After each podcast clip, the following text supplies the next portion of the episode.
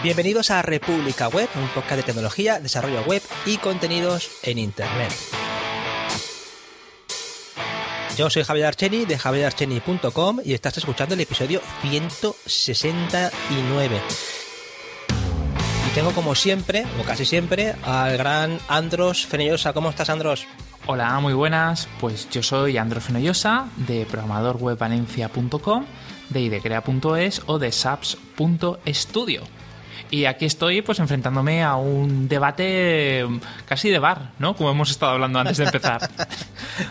sí, esta vez estamos Andros y yo. Eh, más que nada porque como esta semana David y Anthony tenían el informe nube y ya la semana pasada también estuvieron grabando informe nube y, y hemos decidido que vamos a repartir el trabajo y para este episodio como eh, yo le lancé a Andros la parte esta del artículo sobre frontend y nosotros que estamos más en el tema del frontend, pues mira, qué mejor que tratarlos juntos.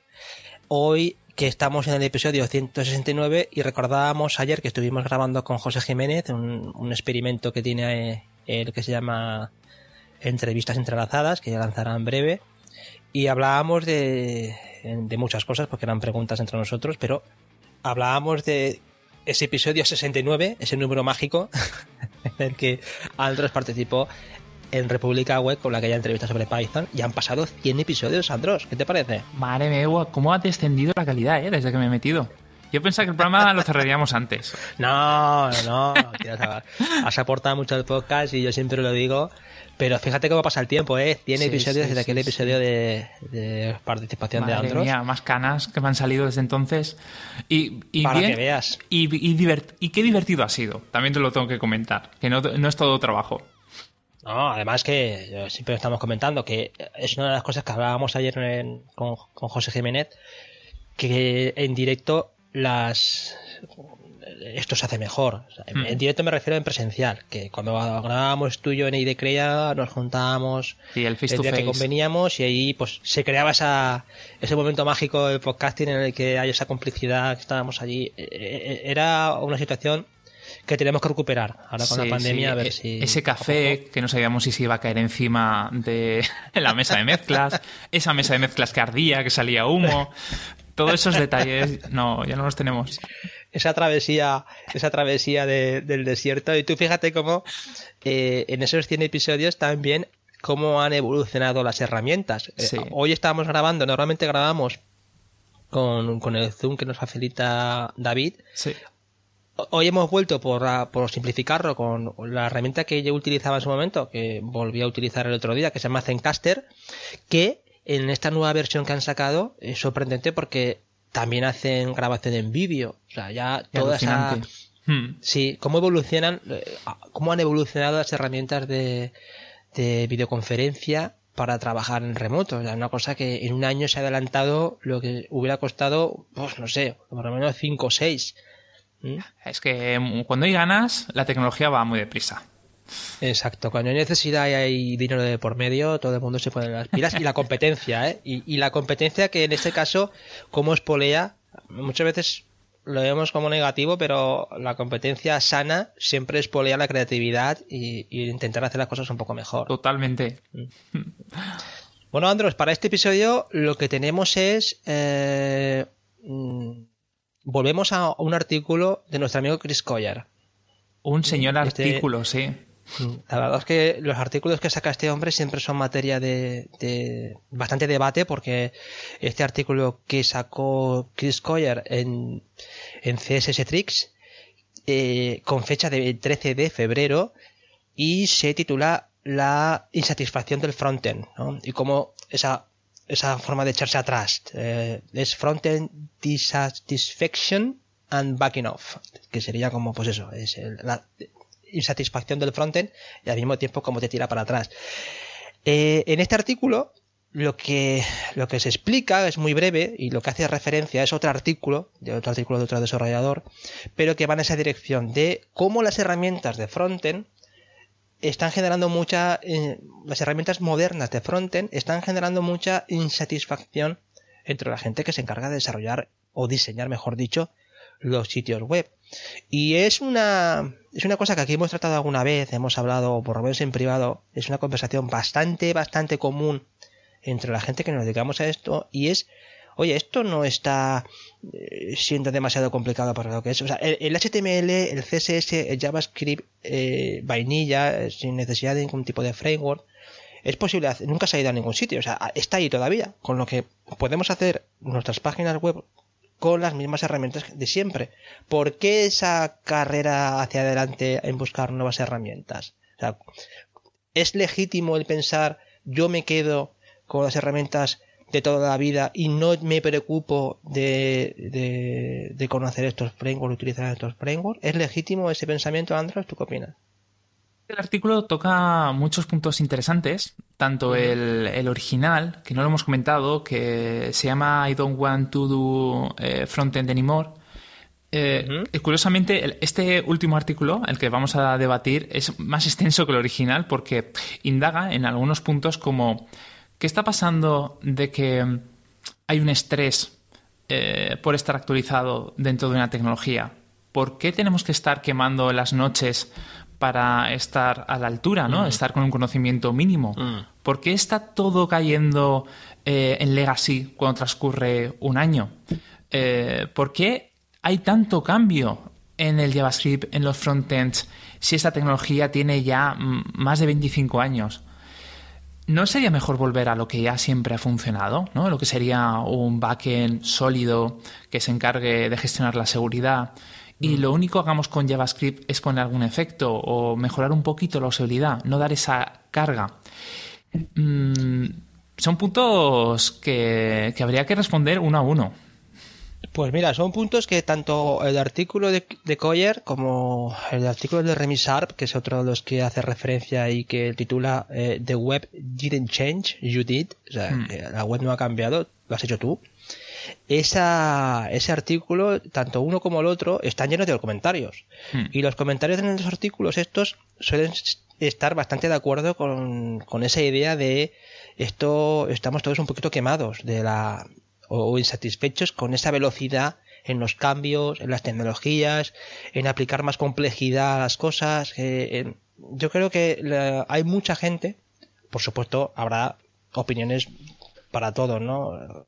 cualquier persona que nos escuche, pues tendrá también su opinión con respecto a esto. Pero el sentimiento, parece que hay un sentimiento de satisfacción bastante generalizado, ¿eh? No, no de una forma muy drástica. El propio Coyer se expresa como que él no se encuentra así, pero también es verdad que Coyer es, podríamos decir que es, como es una persona tan tan eres, un genio no en, lo suyo es muy influyente. sí eh, podríamos irnos al, al, grupo medio ¿no? a la media y ahí encontrarnos con incluso con la gente que está como empezando y, y te desborda yo creo que uno de los problemas que existe con el tema del frontend es que va infinitamente más deprisa de lo que la mayoría de la gente es capaz de asimilar o por lo menos ponerse al día en esas herramientas. sí, sobre todo porque, porque tienes que aprender otras herramientas eh, secundarias, eh, satélites. Mm. No puedes centrarte únicamente eh, en un stack, porque si no, simplemente no comerías al final de mes. Y mm. como tú estás comentando, lo más interesante de este artículo yo creo que son los comentarios que ha dejado la gente.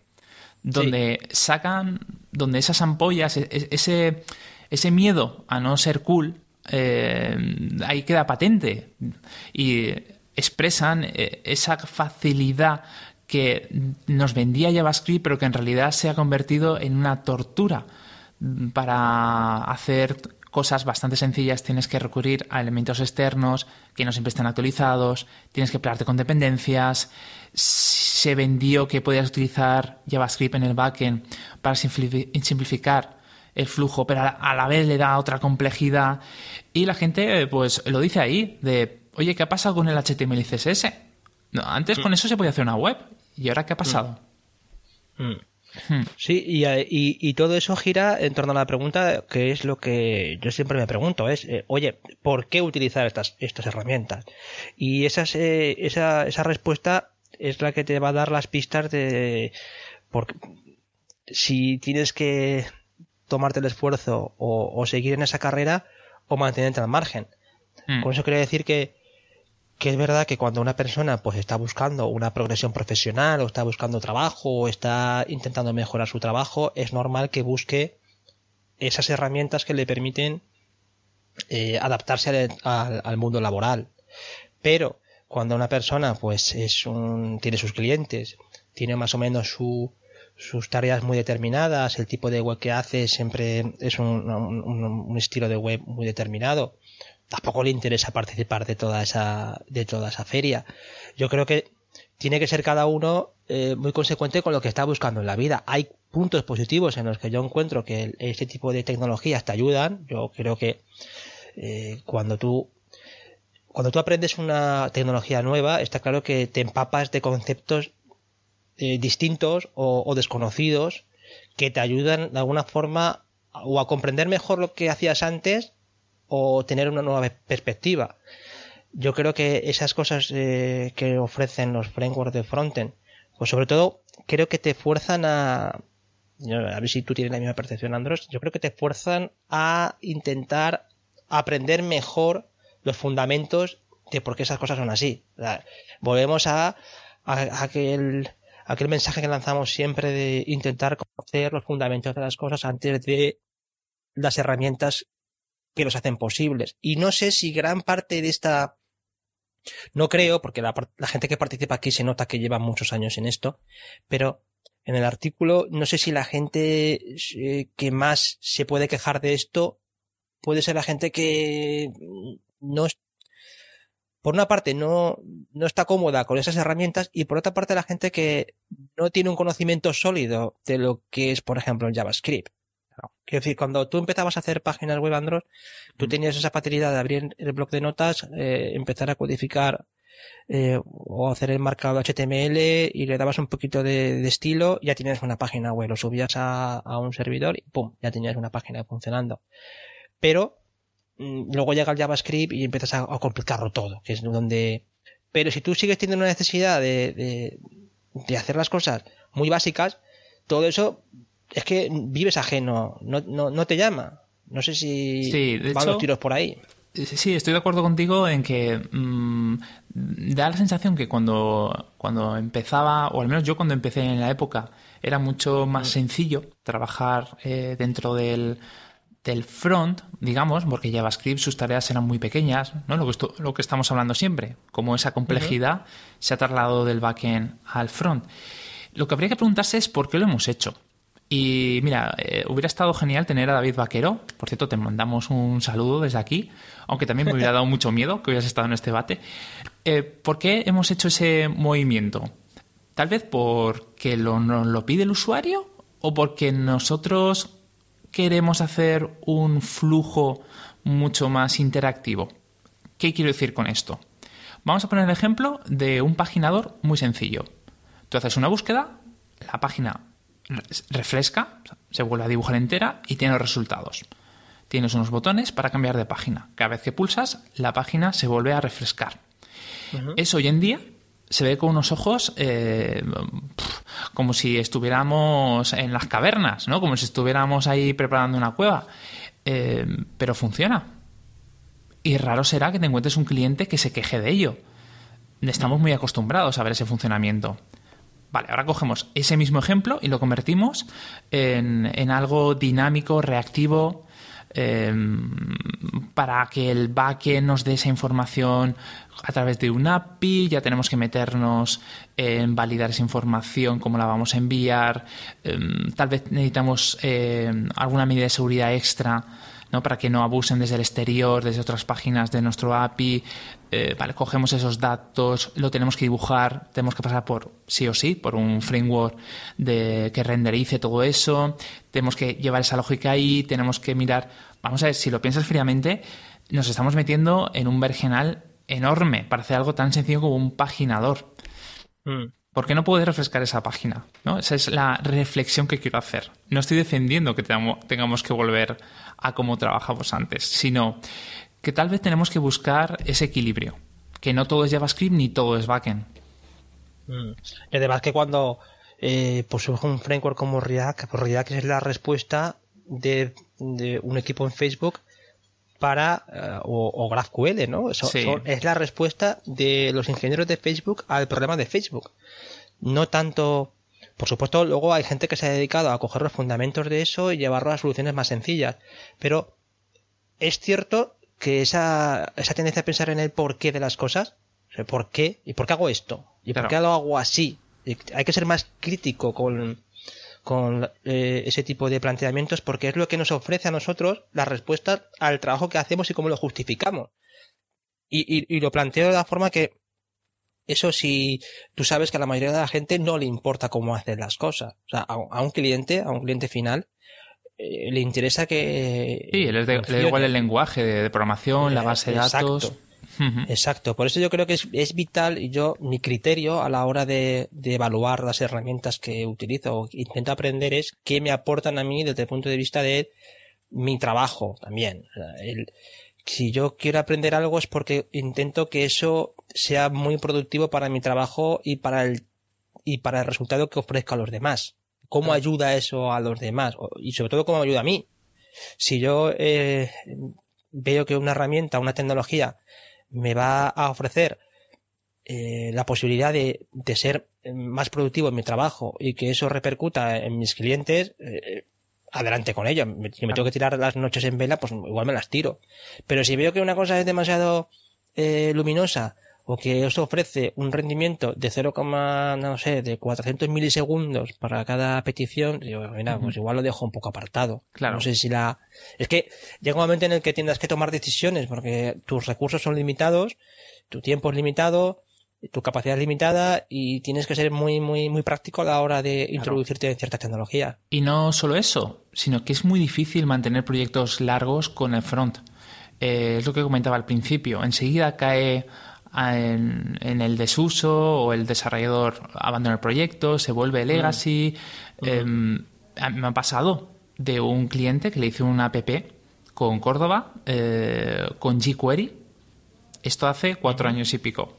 Que hoy en día se dice jQuery, no, no, no, sé por qué se le trata tan mal a la gente que sigue utilizándolo. Me parece una tecnología que está ahí, que funciona bien. Eh, hombre, funciona bien y desde luego que, es una, que, que hace el trabajo. Sí, Perfectamente. Y está muy bien testeada. Mm. Vale. Pero me llega ese, ese trabajo. Yo lo veo y está hecho con jQuery. Claro, ponte a mantener eso. Ponte que ya cambió de versión, se ha ido a la 3, hay cosas que no funcionan. Eh, claro, ¿qué, le vas a decir al cliente? Oye, sé que te lo hice hace un tiempo, pero habría que rehacerlo. Y lo más lógico es que un cliente te diga, ¿por qué? Pero si, si tiene cuatro añitos de nada esa aplicación. Exacto. Exacto, sí, mira, eso es un comentario que hacen en uno de los artículos, no sé si en el de propio de Chris Coyer, uno de los comentarios eh, hace referencia a eso, hace, más que a eso hace referencia a, a la idea que, que muchas veces se tiene que cuando haces algo resulta que lo haces porque resulta que si luego dejo de trabajar en este proyecto llegará otro desarrollador y podrá cogerlo en las mismas circunstancias que lo cogí yo, pero él lo que decía es que él nunca se ha encontrado con eso, él, se ha mm. encontrado siempre con, con, la situación de que el que viene detrás de ti va a, va, va, a derrumbar todo lo que tú has hecho y va a empezar de cero. Mm. Porque esa y es una cuestión que eso siempre que, eso es una tendencia clarísima. Tú llegas a, a un proyecto web o, aunque sea una página web si nos ponemos, por ejemplo, en un WordPress, pues empezarás a pensar, bueno, pues este tema, uy, este tema no ha utilizado una serie de dependencias, no ha utilizado un constructor que yo no utilizo, no me siento cómodo, la base de CSS es demasiado enrevesada, voy a hacerlo de cero. Claro. No, te encuentras, a no ser que sea un proyecto muy, muy grande, que tenga muchísimas entradas, muchísimas páginas, pero te encuentras con muchas páginas web que tú dices, me va a costar lo mismo, o menos, hacerla, empezar otra vez de cero, que aprender cómo lo ha hecho este señor o utilizando las mismas herramientas que utiliza él y que yo las conozco, pero no sé por qué. Ese comentario lo que indicaba es que su experiencia después de muchos años es que todo el mundo terminaba por derrumbar lo que se encontraba en, sí, sí, sí. un proyecto heredado. doy fe en ello, tanto en trabajos que yo he hecho y he acabado en esta empresa como que me han llegado a mí. Al final es lo más rápido, desde, desde punto de vista, sí, sí. De hecho, un caso que hace muy poquito nos ocurrió, además con Eric Navarro, te envío recuerdos si nos estás escuchando, eh, desde, mm, no me acuerdo dónde era, en Londres o no sé dónde, desarrollaron una web que estaba hecha en, en Node. Y posiblemente la había hecho un junior. Cuando nos llegó y vimos el panorama, estuvimos hablando y llegamos a la conclusión que había que hacerlo esto en otra cosa diferente para que esto siguiera creciendo. Era mucho más rápido. Y de hecho nos costó, bueno, en realidad casi todo el trabajo lo hizo él, ¿eh? también tengo que decirlo. Le costó menos de una semana volver a montarlo todo en, Django. Y a partir de ahí pues ya ha crecido, el cliente está contento y seguimos haciéndole actualizaciones. No, para que veas. Y ya, que apuntas tú con Django, eh, lo que comenté también el otro día, ¿qué, explica que un framework como Ruby on Rails siga tan, tan robusto, tan, tan hmm. usado? Pues va muy encaminado a lo que estábamos hablando aquí hoy. es, una, es una tecnología probada, testeada, sólida, es como una especie de, un gran Mercedes, ¿no? Un Cadillac que, que sabes que tiene un, un motor genial, que, que sobre todo son herramientas que son conocidas por la gente que los hace y, y, sobre todo solucionan algo que es muy habitual. Es el típico CRUD es la, o, la aplicación web que casi todo el mundo necesita. Y es difícil salirse de esa herramienta si es una herramienta habitual tuya y empezar a investigar otras cosas nuevas porque sabes que eso lo hace bien. Y ese es el gran es la gran disyuntiva que pasa con, ahora mismo con, con muchas herramientas, que merece la pena meterse en esa, en esa carrera loca por aprender diferentes frameworks, aunque reconozco que, yo siempre lo he dicho, yo creo que la mayoría de la gente nos quedamos con un stack determinado y, y es muy difícil que te muevan de ahí. yo no veo que haya mucha gente por ahí que llegue a presentar su trabajo y saque la baraja y diga, bueno, ¿usted qué quiere con este proyecto? Venga, saca la baraja, normalmente tú tienes tus herramientas, como tu caja de herramientas, hmm. abres la caja de herramientas y suele haber unas cuantas herramientas, no tienes ahí un montón de herramientas para utilizar. Claro, tienes poquitas, pero sabes utilizarlas muy bien. Exacto. Y hmm. es a lo que yo venía antes a decir, que tienes que tener ese equilibrio entre productividad y la justa, eh, no sé, como la, eh, el justo hype.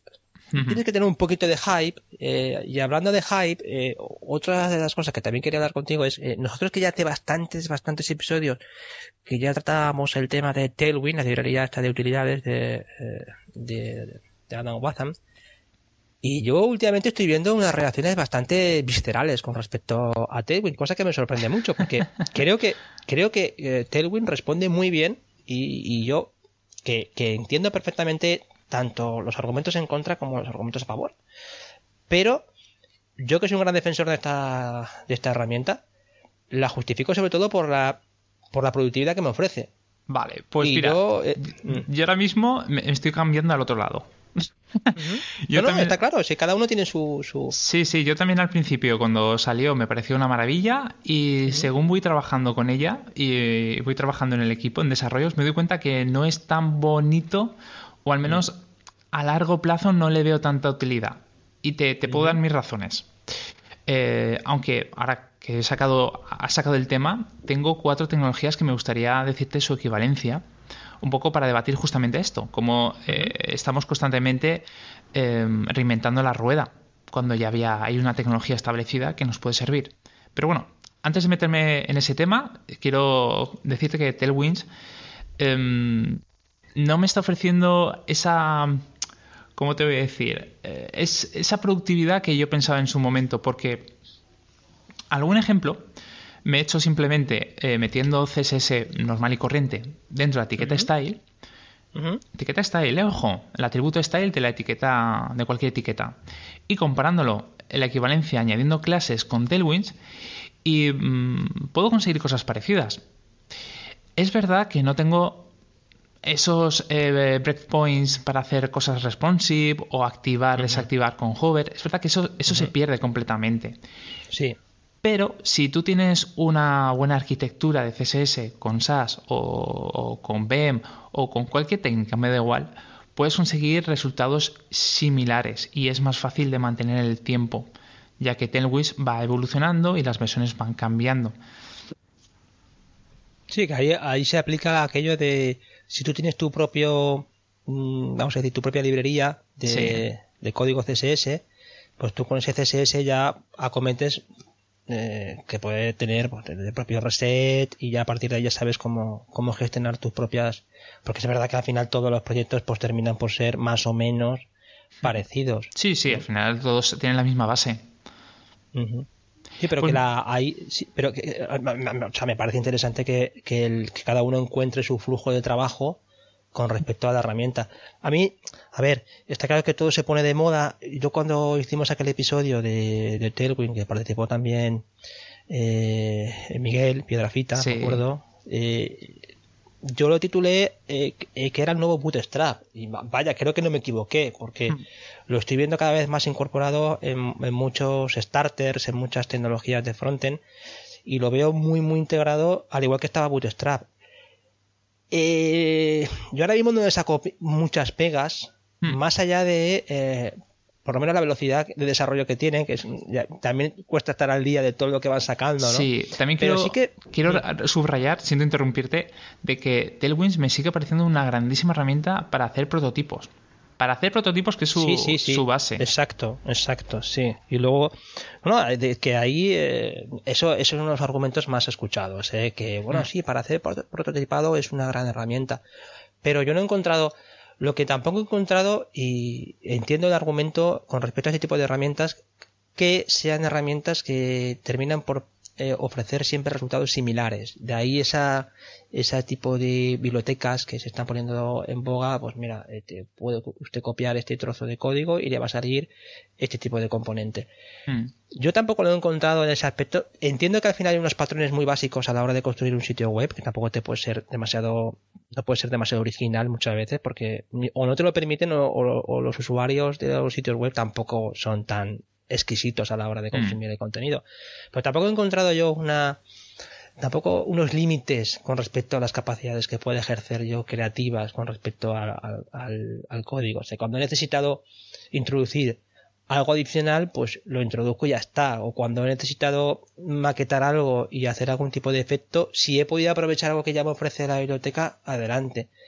O sea, que yo no he encontrado, o sea, lo que me llama la atención es esa, eh, o sea, no te limita a la hora de crear tu propio CSS. Y de hecho, cuando generas el resultado final, me sigue pareciendo muy productivo porque una de las cosas que, que intentas evitar siempre es el, el, repetir de a ti mismo, ¿no? El famoso dry. Eh, y a mí una de las cosas que, o un sistema de diseño, casi mejor dicho, ¿no? también se está poniendo mucho de moda, ¿no? Yo creo que, que ya parte de unas bases muy buenas que no limita tampoco que tú en tus diseños apliques tus propias tus propios patrones. Que, que, creo que hay un buen equilibrio ahí. Yo no encuentro, de hecho, en el último proyecto he añadido un poquito de código CSS propio y tampoco se me ha ido mucho más de unas cuantas líneas. Quiero decir que si tengo que inyectar algo, lo inyecto. Que volviendo a, al, al tema del episodio, con respecto a la, a esa mm, insatisfacción de, del frontend, yo creo que también depende de él, de lo que le pidas tú a, al frontend. Yo, bajo mi punto de vista, yo lo que le pido al frontend siempre es eh, una coherencia, una coherencia y una productividad, porque cuando tengo que volver, y es una cosa que, me pasa cada vez más, cuando tengo que volver a proyectos de meses atrás, porque tengo que retocar alguna cosa, me ayuda mucho al tener ese sistema siempre predefinido en mis proyectos. No fuerza a nadie a ese terreno, pero siempre busco en mi caso, esa productividad. Y siempre lo valoraré bajo ese prisma. Hombre, yo al JavaScript siempre le he pedido eh, minimalismo, que es justamente la tendencia contraria que está viendo ahora mismo.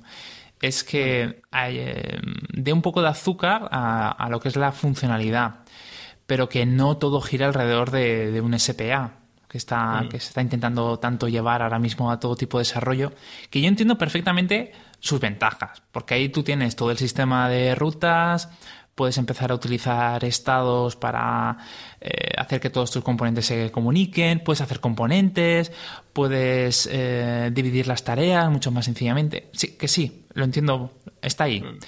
Pero, bueno, también a nivel rendimiento te estás llevando al usuario todos esos procesos, vale. Pero si haces eso, ya estás dividiendo el proyecto en dos. Eh, tienes un equipo que tiene que estar eh, con cierto nivel mmm, gestionando toda la parte del front y necesitas otro que eh, sepa muy bien comunicarse con el front y darle la información adecuada, ¿no? Lo que estamos hablando siempre, que ahora tenemos uh -huh. tres figuras bien claras en, en un desarrollo. mm, si centramos es que al final todo esto eh, es como, te, como quieras planificar la web. Si te llevas toda esa carga, si vuelve atrás, ¿no? Como dice el artículo, otra vez al backend, con todas las herramientas que dispones hoy en día de, hacer pequeñas tareas desde el front, no lo vas a echar de menos. Tal vez no cargue como tú estabas comentando antes, en 200 milisegundos, ¿no? Tarde 300 o medio segundo. Pero si sabes gestionar bien un backend, también puede ir muy rápido eso. Sí. Para eso está el tema de la caché, tenemos Redis y podemos utilizar CDNs, mil historias. Lo puedes optimizar, puedes llegar. Mm.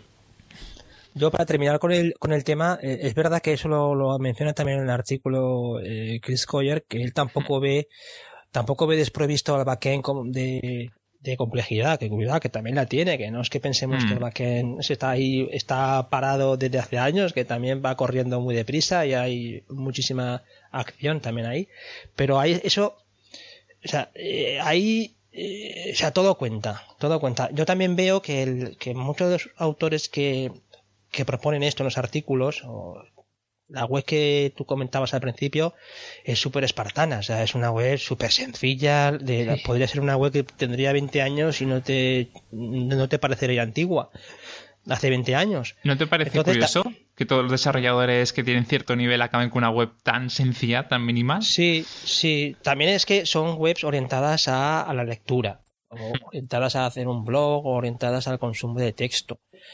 Por eso digo que a mí lo que me gusta es siempre ver variedad eh, si tú quieres hacer una web como muy dinámica, que tengas herramientas para conseguir eso. Si usted quiere una web ultra sencilla para hacer un blog, que también tenga las herramientas tanto en estático como en dinámico. Así que mm. me gusta la variedad en ese aspecto. Yo creo que la, riqueza de... Yo lo que estoy viendo es que no, no hay... Eh, está bien que no haya un, un dominio completo de ciertas herramientas, de que sigan surgiendo soluciones que mezclan conceptos ya antiguos con conceptos nuevos, pero que nos ofrecen una, un catálogo más abierto de, de, opciones para hacer lo que tú decías. Pues, tú quieres hacer un spa, pues tienes diferentes tecnologías con diferentes frameworks. Tú quieres hacer una página más estática, pues tienes muchos generadores. Tú quieres hacer una página dinámica con un servidor detrás, pues tienes también diferentes opciones con diferentes lenguajes. Que, que esa es la, que eso es lo hermoso también del ecosistema, que tengas esa, esa, esa variedad de tecnologías. Y eso yo lo que, lo que más me gusta ver es eso, cómo evoluciona todo, pero que todo tenga sentido hacia un terreno, ¿sabes? No que sea algo excesivamente complejo. Hmm, totalmente de acuerdo. Al final, eh, el objetivo de todo esto es que funcione. Exacto. y que sea productivo hacerlo y si se puede, que tenga un mantenimiento a lo largo del tiempo. Como llegas hasta ahí, pues ya depende de cómo tú te sientas más cómodo, por supuesto. Y ya para terminar con el tema este del, de esta insatisfacción del frontend, también una cosa que yo detecto es, eh, haciendo algún proyecto últimamente, también hay que pensar que es el que, oye, pues el HTML también da mucho de sí. O sea, yo cuando, mm. cuando ahora lo contaré luego, pero el último proyecto también me pregunta, bien, esto lo puedo hacer de esta forma de cero, muy limpio, pero eh, está bien planteado desde el punto de vista de la accesibilidad, eh, que, que yo creo que también hay conceptos que dejamos muy orillados y que merecen mucho también atención, ¿sabes? Que no solamente es el dinamismo, no solamente es el, que es un mensaje que también yo creo que otros autores destilan, es hmm. Oye, no olvidemos que también esto tiene que ser inclusivo, no olvidemos que esto también tiene que ser accesible, o sea que, que hay conceptos mucho más abiertos que una web sencilla es más fácil integrar, o por lo menos pensar en ellos. Justamente ese es un tema que tengo a punto en el guion, eh, que, que lo acabas de sacar. Cómo nos dejamos seducir por nuevas tecnologías y no terminamos de aprender o de, implementar conceptos muchísimo más básicos, mm. como el tema del testing, el tema de la seguridad, ¿no? Mm. el tema del despliegue. Claro, si no hemos pasado por ahí, que tampoco es obligatorio, ojo, pero si dominas esas bases, esas herramientas esenciales, luego llegar a hacer algo más elevado o algo más complejo te resulta mucho más sencillo, o al menos lo ves con ciertos ojos críticos para separar el, eh, bueno, lo que te conviene de lo que no. Y luego, pues eso que también el, que lo hemos comentado antes tú y yo así encerrado, y es, oye, que te, yo creo que somos un poco llorones, en, hmm. nosotros también en nuestro terreno, porque en casi todas las profesiones están expuestas a cambios, están expuestas a nuevas tecnologías, a hmm. si es legislativa, legislativa, que el mundo va muy deprisa, el mundo el mundo se hace más complejo, eh, por lo que sea, por, por competencia, por, por, por, velocidad, por requerimientos, que somos un poco llorones también en, hmm. en ese aspecto. Oye, no, no vayáis tan deprimadona porque esto es eh, una cosa que le pasa a todo el mundo, tanto en la medicina, en cualquier ámbito profesional, uno está expuesto a, a, a perpetuos cambios. Entonces, hmm. tampoco nos vamos locos. O sea, quizás una, es un signo de que eh, la industria esta del desarrollo web ha madurado que hay mucha gente haciendo cosas y es normal que haya más actividad con, respecto a lo que va saliendo, ¿no? Sí, pero bueno, yo creo que el, objetivo de, este episodio es dejar un mensaje, ¿no? De que no nos volvamos locos con JavaScript, que es una tecnología más, es mm. una herramienta. Mm, y eso de quedarse hasta las altas horas de la noche simplemente por estar en lo último de lo último de JavaScript, eh, no siempre es conveniente. Fantástico, Andro. Pues yo creo que ha quedado bien explicado y como siempre dejamos los enlaces de estos artículos en las notas del episodio. recomendadísimos, como siempre. Y imagino que todo el mundo tendrá una opinión con respecto a esto y encantado. Sobre todo David Vaquero. Pero no lo tenemos aquí. hemos insistido. En cuanto nos ha dicho que no iba a estar, hemos aprovechado y hemos sacado el tema. Oye, Andros, que ya volviendo a nuestros orígenes, tenemos queremos tocar hoy también otras dos secciones que teníamos nosotros en, eh, ah, por fin. en el podcast que era el de backlog. Esa, esa sección en la que comentábamos alguna experiencia con clientes alguna aplicación que habíamos eh, pensado para alguien o algún o incluso alguna anécdota. ¿qué tienes por ahí el tuyo? Bueno, a ver, las anécdotas buenas no las puedo contar. Yo te las he dicho a ti en privado, pero te puedo contar algún proyecto interesante. Al final, Backlog tenemos que recordar que es eh, como si una especie de consultoría que hacemos entre nosotros. Es verdad, sí. Sí, algún cliente que nos llega con un requisito y vemos pues divertido o, necesario comentar por el podcast, pues si alguien más le, puede servir. Entonces, eh, ¿qué tal si empiezas tú? Me dices que has Ah, empiezo yo. Sí. este que es un partido de tenis. No, esto, esto alguien tiene que introducirlo. Venga, yo te voy a. Eh, empezaré por una, una, una cosa que dejé caer ayer en el grupo de Maldito Webmaster, que ahí sonaron los grillos, pero lo voy a comentar aquí. Y es, eh, justamente ayer estaba en una reunión con un potencial cliente que le hicieron una página web, no, no era una reunión de página web ni mucho menos, pero estábamos viendo su página web y cuando llegó al, en, la, en la home y en la parte de blog me encuentro con aquí cuatro entradas de hace meses, nombre de entrada, o sea, eh, nombre de entrada 1, nombre de entrada 2, nombre de entrada 3, o sea, cuatro artículos con esos nombres. Y luego el texto Lorin Ipsum y con, por supuesto, las fechas muy seguiditas, ¿no? Una detrás de la otra. Y yo, que eso lo entiendo perfectamente porque muchas veces no te pagan ni te van a pagar nunca por generar el contenido de la página web, es normal que tú dependas de una maquetación para hacer un fotos de stock y texto de este de relleno. Pero mi, mi, mi planteamiento, y así se lo dije al cliente, no me corte un pelo. Que me parece muy poco profesional que alguien que esté lanzando una página web en producción permita que un cliente suyo esté con cuatro entradas de Loren Ipsum eh, ahí mm. colgadas. No sé cómo lo ves tú. A mí me parece poco profesional, porque hay otra forma de hacerlo. O sea, una cosa que, tengas un servidor beta. tienes contenido para poner. Hmm.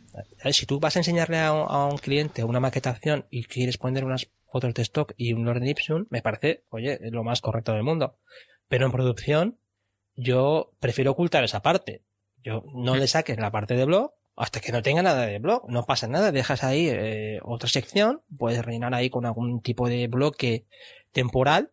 Fíjate si puedes poner cosas, pero introducir una eh, un bloque de, de prototipo en una página de producción para un cliente a mí, yo no sé vosotros, a mí me parece muy poquito profesional. A mí no me gustaría eso en un cliente mío, ¿eh? da una sensación de ridículo total para, para el cliente que te está pagando la página web. ¿Tú qué opinas, Andros? A ver, que se me caería la cara de vergüenza. O sea, para eso tú puedes tener un servidor aparte donde haces estas historias y lo puedes borrar, incluso lo puedes limitar para que solamente lo pueda ver el usuario, el tu cliente en este caso. Eh, y en producción, vamos, tú limpio, claro y esperando contenido real. Otra cosa, claro, es que no sabemos todos los detalles. Si no llegó el cliente a darle ese contenido y se quedó pues como en este estado de espera, ¿no? Que tienes que un poco enviar correos insistiendo, oye, ¿me das el material? Porque cuesta, cuesta mucho de, que redacten. O sea, no, nos ha pasado más de una vez de que nos quedamos como el proyecto paralizado porque el cliente no nos quiere dar el, texto o no quiere pasarnos las traducciones. Si pasara esto y estaba hasta las narices, pues... pero aún así me sigue pareciendo poco profesional. Poco profesional. Ya, a hmm. ver, que yo entiendo lo que tú dices, que llega un momento en el que tienes que poner el contenido, si no te lo dan, yo creo que juntar hmm. cuatro letras tampoco es tan complicado, pero hmm. Eh, si es un WordPress, pues si ya haces el bucle ahí, pues el bucle no tiene artículos que mostrar, no muestra ninguno. O sea, es, tan sencillo como eso. Y lo que te decía, también tienes que tener tus recursos. Y eso es una cuestión que también tenemos que plantearnos. Eh, cuando tú haces una web, en el fondo lo que estás haciendo es una pieza de comunicación digital. Tú no estás haciendo una pieza de artesanía, de código, nada de eso. Tú estás haciendo un trabajo para que alguien comunique algo céntrate en eso. Si estás comunicando algo que está dejando en evidencia a tu cliente, tú eres el primer responsable para que eso no, salga en la página web. No, y además le estás, sin darte cuenta, le estás dando un mal SEO. Estás obligando a que entren ciertos visitantes, aunque sea por error, me da igual. Eh, vean el contenido, no les interese, salgas. Y eso cuenta. Mm. Mm. A mí se me ha parecido poco profesional. Luego le añadiría que, que también eh, cuando pues sabes que en el WordPress cuando aparece la entradilla y luego aparece a veces aparece también lo de seguir leyendo. Sí el, read more. Pues a mí también que en una página web los eh, textos como, como utilizan plantillas eh, los, textos también se pueden traducir. Es muy fácil coger un poedit de estos y traducir las cuatro cadenas básicas, aunque sean las cuatro cadenas que salen en la página web. Otra cosa que me, me, me vamos, a mí me revienta particularmente no ver ese tipo de piezas traducidas. Añádele el Loren Ipsum al Read More y de, bueno, aquí seguimos añadiendo idiomas. entre el latín, el inglés y el, no sé, igual el... Sí. Hay tres cosas que me arrepientan también un montón en WordPress y es el título que diga otro sitio generado con WordPress. Eso sí. Es que es, para matarlo. Otro es que dejen activado la casilla de disuadir a los motores de búsqueda. Mm. Y, mm, y, qué más te iba a decir yo? Eso... Lo del idioma, claro, lo que te acabo de decir. Bueno, y lo del idioma, sí. Lo del idioma también, que es una cosa que, que es bastante sencilla de modificar porque tampoco tienes que traducirte todo el, todo el, el, archivo de traducción del tema o del plugin. Es cuestión de coger la cadena determinada. Oye, mira, esta cadena que sale en la página web, ponle el, o, tú en el código fuente puedes cambiar y evitar la función de multilenguaje. Sí, exacto. Eh, ah, ahí lo dejo. La, tercera, el permalink, el que no cambien, el que dejen con la ID, ¿no? Con el, con el ah, numerito las rutas. Eso que digo, ah, el permalink, sí, sí. Que, poco cuesta hacer eso y, lo difícil que es luego eh, arreglarlo con el tema de las redirecciones. Claro, sí, sí. Ahí queda eso y bueno, te toca. Ahí queda. Bueno, pues eh, a mí me vino un cliente, bueno, una, una parejita que quería hacer una, una red de citas un, espacio como si fuera un Tinder. No voy a contar detalles de qué características lo diferencian de la competencia, pero básicamente querían hacer una plataforma para que la gente se pudiera conocer. Y mm, hasta aquí no hay nada raro. El problema está que esto me lo encuentro muy a menudo. No habían hecho un trabajo previo. Ni habían investigado qué había detrás. ¿no? Si había mm, otra competencia, aunque no fuera en España, eh, que hiciera lo mismo. Mm, ni siquiera sabían cuándo lo querían, ni, ni, cómo lo iban a sacar, o sea, no tenían ningún plan. De hecho, una de mis preguntas fue, eh, ¿y esto para, para dónde lo queréis sacar? ¿Para Alicante? ¿Para Castellón? ¿Lo queréis sacar en Bar No, lo queremos para todo el mundo. Digo, vamos, a ver. Eh, no hay ninguna empresa, por mucho dinero que tenga, que, se, que, que tenga los anillos reales de sacarlo en el mundo entero, porque eso implica pues trabajar muchísimo los idiomas, trabajar el SEO en diferentes lugares. Vamos, eh, igual lo quieres sacar en todo el mundo, perdona Andros que te corte, pero igual idea porque lo querían solamente en inglés, pregunto. No, lo querían en dos idiomas, castellano e ah, inglés. Vale. Ya está. Eh, y con una visibilidad máxima. Eh, supongo que con lo que uno estaba pensando, ¿no? De que los ingresos entren lo antes posible. Que eso para mí es otro error dentro de, cualquier desarrollo digital. Y si no fuera poco, em, tenían una idea de sacar todo el proyecto con un coste muy bajo y un tiempo muy, muy corto que esto eh, llega a lo, siguientes de, vamos a ver, eh, se nota que no conocéis o que no habéis, no habéis preguntado o al menos no os habéis informado de cómo se desarrolla algo parecido a esto. Eh, mm. al final los tiempos no se marcan en un papel, en un folio, sino tú tienes que ver la realidad como está, ¿no? Cuánto se tarda en desarrollar algo como esto e intentar tú adaptarte. O sea, a mí no se me ocurriría coger un albañil y decirle, no, mira, reformame toda la casa en, en, una semana porque me viene bien a mí. Vamos a ver, él me dirá cuánto va a tardar ¿no? en reformarla y yo ya intentaré que eso me convenga. Y bueno, pues esa falta de trabajo previo, eh, que ni siquiera haya una servilleta donde se haya especificado eh, cuáles son los objetivos, eh, pues, pues me parece que esto es más un mensaje global que deberéis em, mirarlo antes de, pedir un presupuesto, porque mm. estaréis haciendo, primero, perder el tiempo a la persona que tiene que hacerte el presupuesto y segundo, tú mismo estás quedando en evidencia al no haber hecho un trabajo. Y además que a mí me cuesta cada vez más ver ese tipo de proyectos que quieren lanzar soluciones un poco como que yo tengo la idea y hay un señor que me lo hace, ¿no? O hay un eh, contrato a alguien que, me haga esta. Esa es otra, que delegas. Como no conoces ni siquiera que es una pasada de pago, ese concepto tan, tan sencillo, tiene, le das todo el peso al desarrollador. Incluso le mm. preguntas, que me lo hacen muy a menudo, qué formas de financiación o de, coger ingresos puede haber. Y dice, vamos a ver, es que mi trabajo no es ese, no es hacerte una empresa. Mi trabajo es desarrollarte el software. Mm. Sí, es como que yo soy un tío muy creativo o tengo una idea, pero me la tiene que llevar a efecto eh, su contrato todo lo que es la eh, operativa de mi, empresa. Es una cosa muy curiosa, ¿verdad? Porque tradicionalmente tú creas una empresa y tienes que ser algo como un hombre orquesta. Exacto. cuando tú empiezas una, pues tienes que ser contable, tienes que ser contable en el, en el, sentido de control de gastos, control de ingresos, tienes que tener, eres tu propio abogado, que no tienes dinero para todo pero sobre todo lo que tienes que hacer es eh, lo que tú decías, investigar mucho, tu obligación es investigar mucho, lo que sí que está en tu mano, pero me llama la atención como hay muchas personas que, que bueno, que, que parece que derivan un proyecto tecnológico a un tercero como que si tú eso lo puedes subcontratar y olvidarte. Oye, sí, pero incluso el plan de empresa sea, el, que, que, tengas tú que dar a él un calendario de cuándo va a estar, cuándo puedes empezar a ganar dinero, cómo tienes que hacer el marketing, con qué compañías tienes que hacer el marketing. que si lo piensas fríamente, claro, tú solamente tienes que desarrollar. Para eso, mira, lo hago yo. no me hace falta, yo mismo me hago la empresa. Sí, eso me recuerda a, veces que nos cuentas ese tipo de historias y, siempre hay alguno que te viene con una idea, ¿no? Siempre las ideas mm. esas maravillosas que la gente tiene pero no tiene ni idea de cómo se hace, de cómo se puede... es como que mm. la, que la idea es lo más importante, esa idea de, bueno, esto es lo más importante y lo demás ya vendrá, ¿no? Es todo lo contrario. lo, importante es la ejecución de las cosas, no, no, no una idea, por así. Pues mira, eso es un caso, ha hecho a mí también poco, hace poco también me llegó una persona referida por ti, lo cuento ya de paso, y, y que también quería algo como Nextdoor.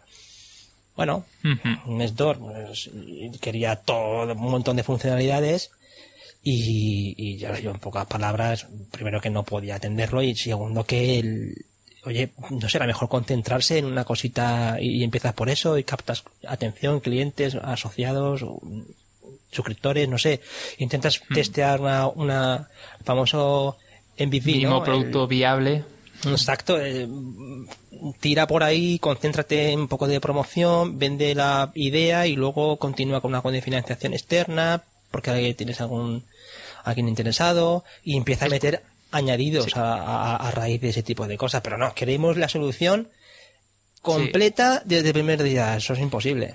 De hecho, es que si no, no conseguiremos vender esto. Tiene que estar todo funcionando perfecto. Y claro.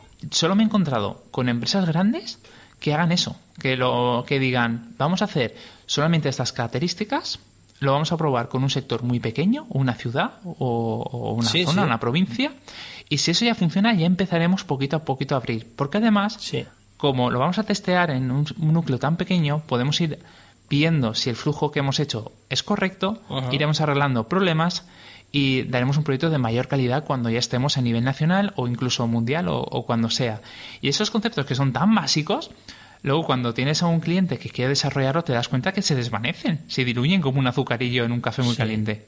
Sí, y además que eh, tú lo dices como unas empresas grandes, pero a veces es lo contrario, ¿eh? Las empresas grandes son las mm. que suelen tener esas ínfulas de gastar un montón de dinero en un proyecto que luego resulta que no sale y han gastado, han quemado ahí millones porque no han hecho justamente eso, ¿no? Lo que tú decías, que depende también qué empresa, que a veces ese tipo de pensamientos, pero vaya que, que llaman la atención, ¿eh? La poquita preparación que le ponen algunos a, proyectos, ¿eh? Que no como que subcontratar algo, contratar algo con alguien te soluciona la película. Hemos vuelto con el backlog, pero menudo, ¿eh? Menudo contenido. Oye, ya para finalizar, otra sección que rescatamos de las catacumbas, que por cierto, un saludo al amigo Víctor Franco que el otro día nos lo preguntó. Oye, ¿qué pasa con el radar? ¿Tenemos pues radar? aquí viene. Pues venga, tenemos radar. Andros, atácale. Vale, vale. Javi, ¿vas a poner el sonido ese tan guay que ponías? Sí, sí, ahora lo pone por encima. Vale, vale, vamos a ver. Vale, pues yo he traído tres cositas muy cortas. El primero es un, un Redmi dentro de un repositorio de GitHub que te explica cuáles son las nociones básicas para nombrar una, variable o una función. Eso que nos cuesta tanto a los desarrolladores, que es elegir el nombre perfecto, pues te da aquí una especie de patrón o una metodología que me ha parecido muy fácil de aprender y creo que a más de uno le, le va a ayudar a hacer que su aplicación sea homogénea. Después, como segundo enlace, tengo un, por fin, una biblioteca o una librería que te ayuda a gestionar las fechas con Python de una manera mucho más cómoda. Que quien haya trabajado con esto sabrá a lo que me refiero. Y por último, tengo un artículo que yo creo que es de obligación leerlo después de, escuchar este episodio, mm, que habla sobre cómo utilizar los WebSockets para evitar usar JavaScript. Sí, parece una contrariedad, pero no. Se basa este artículo, además muy cortito, lo podéis leer enseguida, aviso que está en inglés, donde eh, intentan llevar al backend todo lo que hace JavaScript y renderizar un HTML que luego JavaScript a través de una comunicación por WebSockets dibujará en la zona adecuada. Esta técnica, que parece un poco rara, tiene una cantidad de beneficios que son muy interesantes a tratar. Y de hecho, a lo mejor, eh, tal vez más adelante, Javier, podemos hacer un episodio sobre ello, en cuanto yo me meta un poco más. Pues ahí lo dejo. ¿Y tú qué? Pues, pues fantástico, Andros. Ahí van tres, tres recursitos que ponemos en las notas del episodio. Hmm. Por mi parte, ¿qué traigo para el radar de hoy? Lo primero es también un guiño al señor David Vaquero que siempre pone sus artículos y sus historias en, el, en la sección radar. y yo hace poco publiqué, estoy poco a poco quitándole el polvo al blog de mi página web y escribí eh, un artículo sobre uno de los generadores estáticos de, sitios web estáticos que más en, de moda está. Se llama Eleventi, es un generador estático en JavaScript y es una experiencia que también quería compartir en, la parte de backlog, pero bueno, lo cuento aquí con, con la experiencia que he tenido a la hora de generar un sitio web estático, una página de aterrizaje, una landing page, que he utilizado a modo de prueba este, este stack que me ofrece el Eventi con una serie de herramientas. Sí, efectivamente he utilizado Tailwind, Andros, pero que me ha parecido una buena oportunidad para hacer una página web que efectivamente va a ser una página web que va a cambiar cero en, prácticamente su, su vida de su vida útil y qué mejor que en vez de utilizar eh, oye pues mira como haría mucha gente pues ya instalo todo el WordPress para generar una web page que me parece una salvajada. Pues con el Eventi que es un ya digo es un generador de sitios estáticos de JavaScript eh, súper sencillo si sabes utilizarlo claro pero yo en este en este, en este artículo desgrano, porque hay, ya digo que hay muchos artículos muy completos, muchos vídeos que explican cómo hacer un sitio web con Eleventy, pero yo aquí en este artículo desgrano qué es Eleventy y qué aporta Eleventy que, que aportan otros, que no aportan o aporta mejor que otros generadores, otros generadores de sitios estáticos. Así que eh, ahí queda ese artículo y esa herramienta. Muy recomendado.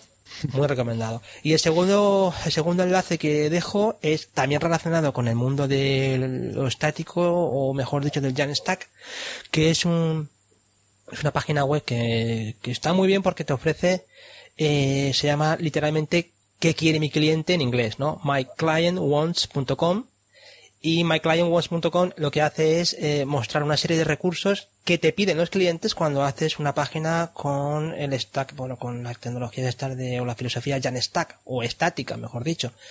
Si tienes que hacer un sitio estático y quieres un formulario, ahí hay muchos recursos para eh, cómo hacerlo y te apunta a recursos para utilizar. Si quieres hacer un CMS, pues cómo hago un CMS para utilizar una página web esa Mm. con estilo Jamstack.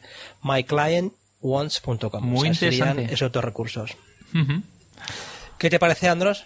Pues me parece que el primer, o sea, el artículo que has sacado, ya echaba yo en falta que escribieras en el blog, mm, me parece que te has quedado corto, porque ahí profundizas muchísimo en este generador estático. Sí, hombre, es que ten en cuenta que la, es, esta, a ver, que hay muchos generadores estáticos, eh, no significa que este sea mejor que otro, sino, oye, pues mira, este ha, conseguido una filosofía que se, sobre todo es eh, muy progresiva, en la que tú puedes partir de, de una cosa súper básica en Markdown y ahí lo tienes. Eh, se llama Leventi, por cierto, que luego cae en la cuenta. No me, parece una tontería, pero se llama Leventi porque, porque compila desde 11 tipos de, plan- de, eh, de plantillas. Ah, Puedes utilizar Nunjax, puedes utilizar Liquid, puedes utilizar eh, Pack, puedes utilizar eh, literal Pero eso es, JavaScript. eso es un problemón, porque el día que integren un- el doceavo, ya, ya esto ya es una contrariedad. Bueno, pero es que que tienes 11, no, no creo que, bueno, igual no le cambia el nombre, pero ya con 11, yo desde luego que Mm, puedes le incluso falta- mezclarlos. Le falta URG, que le, le está echando ya el vistazo. y- pues se llama así por eso. Luego eh, estuve pensando y digo, ostras, pues es verdad, se llama porque tiene, eh, con- o sea, traduce 11 tipos de, de, de plantillas, con lo que, ostras, y que me quedé como un poco como tonto, ¿no? Y yo digo, joder, vaya. No, pero qué problemón, ¿eh? Elegir un nombre que ya no sabes ni qué poner. Es complicado, es complicado. Muy bien. Bueno, Andros, con esto nos ha quedado un episodio, llevamos casi, casi, casi una hora, ¿eh? Con lo que vamos a... ¿Damos carpetazo? Pues vamos a ir cerrando, sí. Muy bien, pues ya sabéis que nos encontráis eh, en republicaweb.es y allí tendréis todos los enlaces del programa y también algunos episodios bonus. Sabéis que publicamos el podcast en nuestro feed, en, nuestro feed propio, disponible de todo podcatcher, pero también estamos en iVoox, estamos en las plataformas de podcasting como Spotify, Apple Podcast y también estamos en redes sociales, estamos en, en Twitter, tenemos la cuenta de Twitter, tenemos nuestro canal de Telegram y nuestro grupo de malditos webmasters agradecer a todas las personas, como siempre, que eh, aportan un cafelito para sostener el programa a través de Buy Me a Coffee. Muchísimas gracias a todo el mundo que participa con una aportación. A mí me puedes encontrar en javiercheni.com para trabajos freelance, eh, de diseño web y contenidos en internet. ¿Al señor Andros? A mí en cursos de desarrollo... Ah, no, espera, eso, es de David. A mí...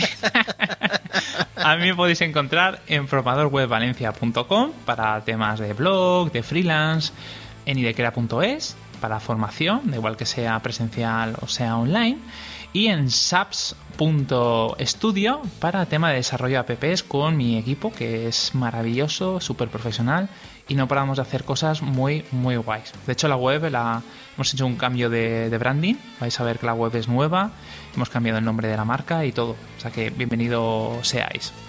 Es saps con dos p's punto estudio, Exacto. Es como una S, apps, punto, eh, estudio. Estudio en inglés, sin la E delante.